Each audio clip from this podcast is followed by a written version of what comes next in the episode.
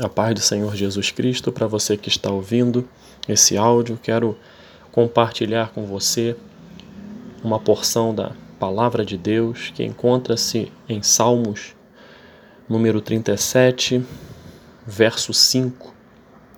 Diz assim a palavra de Deus: Entrega o teu caminho ao Senhor, confia nele e o mais ele fará. Esse versículo é um versículo dentro do Salmo 37, posso dizer que na Bíblia é um versículo muito conhecido, porque ele, ele mostra de maneira muito clara que, que Deus ele não quer as nossas vidas pela metade. Ele não quer a nossa confiança nele pela metade. Quando diz entrega o teu caminho ao Senhor, ele não está dizendo entrega parte da tua vida a Deus, entrega parte do teu coração a Deus, entrega parte das tuas convicções a Deus. Não, muito pelo contrário. Diz entrega o teu caminho, ou seja, a tua vida, a tua caminhada a Deus. E logo depois reforça, confia nele, ou seja, vem a fé. E tudo o mais ele fará. Então esse versículo nos ensina muito a respeito de algo que Deus quer de nós. Deus quer entrega total. Deus não quer metade das nossas vidas. Ele quer a plenitude. Ele quer a nossa vida por completo. Ele quer rendição total. E quando nós falamos dessa palavra render-se, né, do, é, a rendição, quando falamos de render-se, eu me reporto logo ao livro de Rick Warren, que fala sobre uma vida com propósitos. Você não está aqui por acaso. E nesse livro ele diz, abre aspas, rendição não é uma palavra popular, quase tão mal vista quanto submissão. Ela alude à perda, e ninguém quer ser um perdedor. Rendição evoca a, desagradável ideia de admitir a derrota numa batalha, perder uma competição ou capitular perante um adversário mais forte. A palavra é quase sempre utilizada num contexto negativo. Criminosos capturados rendem-se às autoridades. Na atual cultura competitiva, somos ensinados a nunca desistir, a jamais ceder. Logo, não ouvimos falar muito de rendição. Se vencer é tudo, render-se é inconcebível. Preferimos relacionar vitórias, sucessos, triunfos e conquistas a falar da complacência, submissão, obediência e rendição.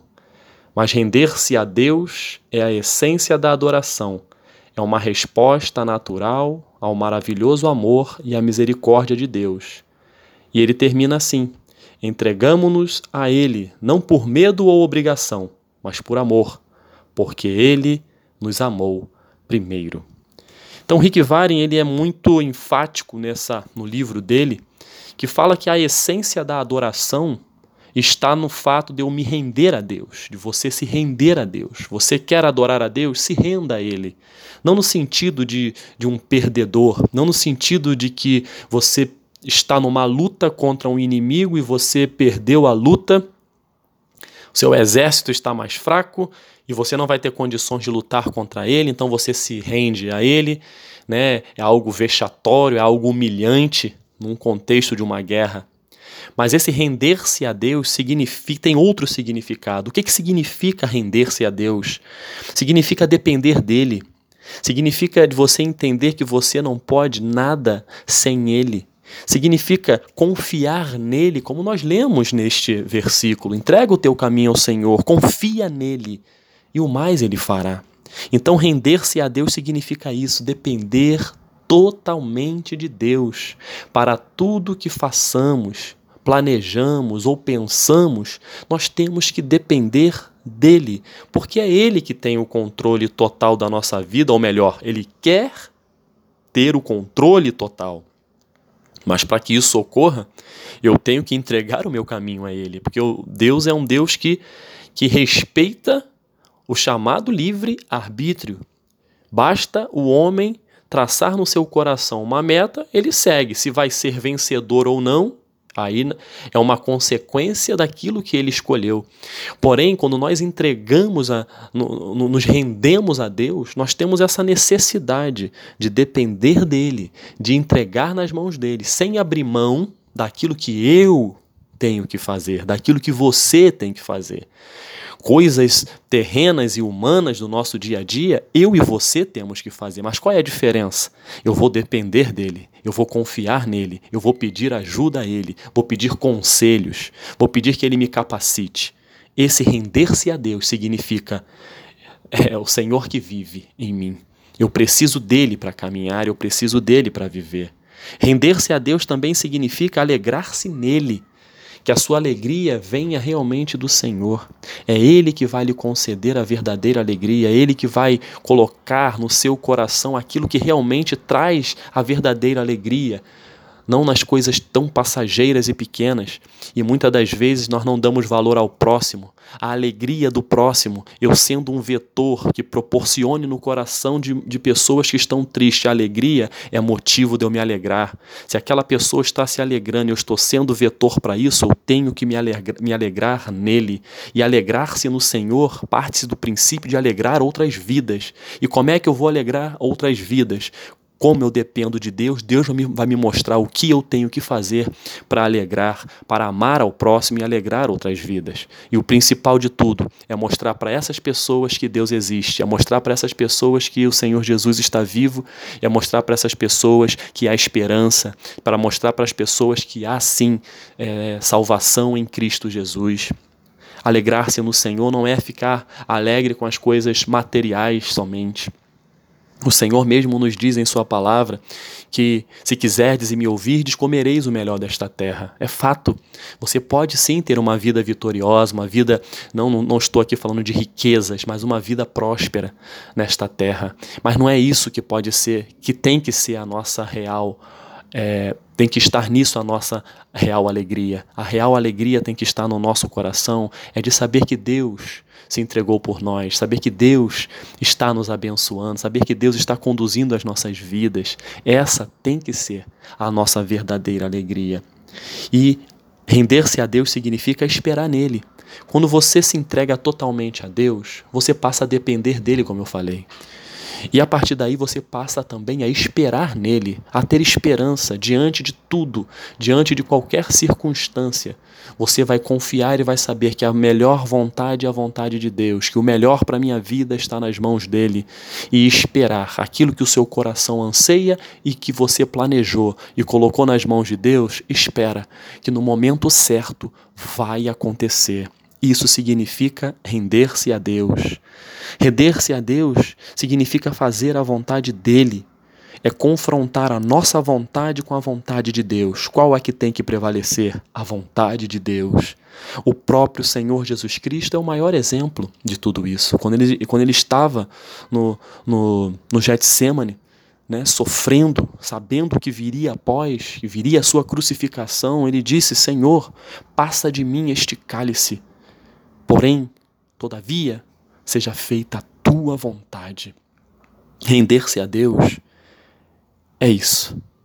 É confrontar nossa vontade com a vontade dele e dizer: a vontade do Senhor prevaleça sobre a minha. Não é fácil. Não é fácil, mas render-se a Deus significa isso. É você saber que a vontade de Deus para a sua vida ela é boa, ela é perfeita, ela é agradável, é o melhor que pode acontecer.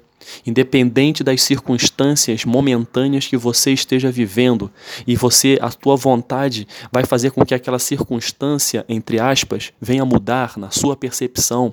Mas aí vem Deus e fala o contrário: não será assim, será assado, porque Ele vê além, Ele vê muito mais distante do que nós, Ele sabe o que é melhor. Por isso que a Bíblia diz que a vontade de Deus ela é boa, ela é perfeita e ela é agradável. As circunstâncias não podem cegar os nossos olhos, mas nós temos que entender sempre que a vontade de Deus é o melhor para minha família, é o melhor para o meu trabalho, é o melhor para a minha caminhada com Deus. A vontade dele tem que prevalecer e isso significa render-se a Deus. E a rendição maior que eu acho que nosso coração tem que ter, render-se a Deus, significa também acreditar no sacrifício de Jesus na cruz. Jesus se rendeu naquela cruz por mim e por você. Ele se rendeu por resgate às nossas vidas, para que nós pudéssemos ter uma vida plena, uma vida abundante, uma vida em consonância com a vontade de Deus. É a ponte que nos liga a Deus, é Jesus. E eu tenho que me render a esse Jesus maravilhoso todos os dias da minha vida porque ele se entregou não parcialmente. Jesus é o maior exemplo de rendição. Ele se rendeu na totalidade. Ele confrontou a vontade humana dele com a vontade do Pai, pedindo que a do Pai prevalecesse.